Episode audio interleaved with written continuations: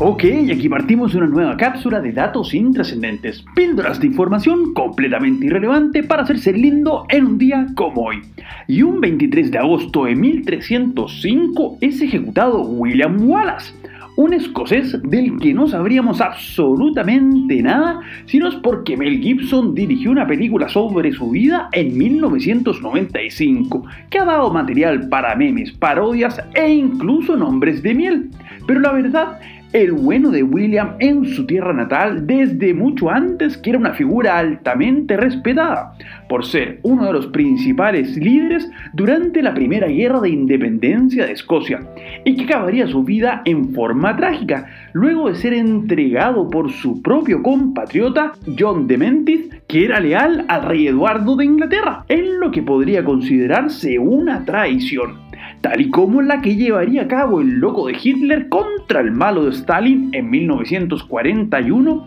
con la invasión de Alemania sobre la Unión Soviética, desconociendo así el infame pacto de no agresión conocido como Ribbentrop-Molotov en virtud de los apellidos de los cancilleres de ambas naciones que se firmó convenientemente un día como hoy, pero del año 1939 a tan solo nueve días de la invasión nazi a Polonia. Y es que el loco de Hitler tenía claro que quería faenarse a los polacos para aumentar lo que él denominaba el Lebensraum, o el espacio vital, que en su desquiciadamente sentía que Alemania necesitaba, por lo que requería que los soviéticos no les declararan la guerra, ya que ellos por su parte también tenían ganas de servirse el mismo plato, aunque claro, desde el otro lado. Así, en cosa de unos 17 días, los pobres polacos vieron como entre nazis y comunistas se peleaban para hacerse de la mayor cantidad de su territorio,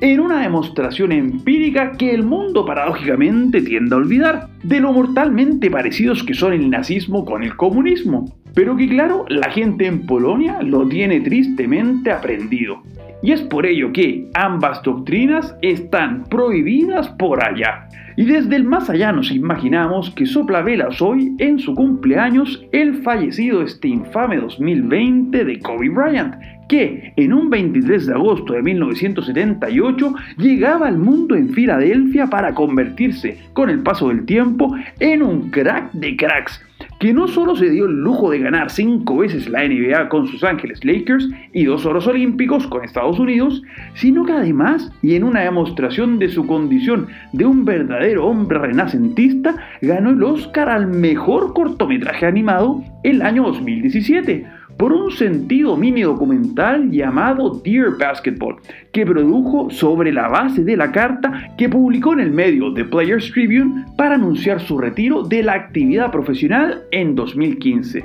En definitiva, un crack de marca mayor, que sería este mundo en forma prematura con tan solo 41 años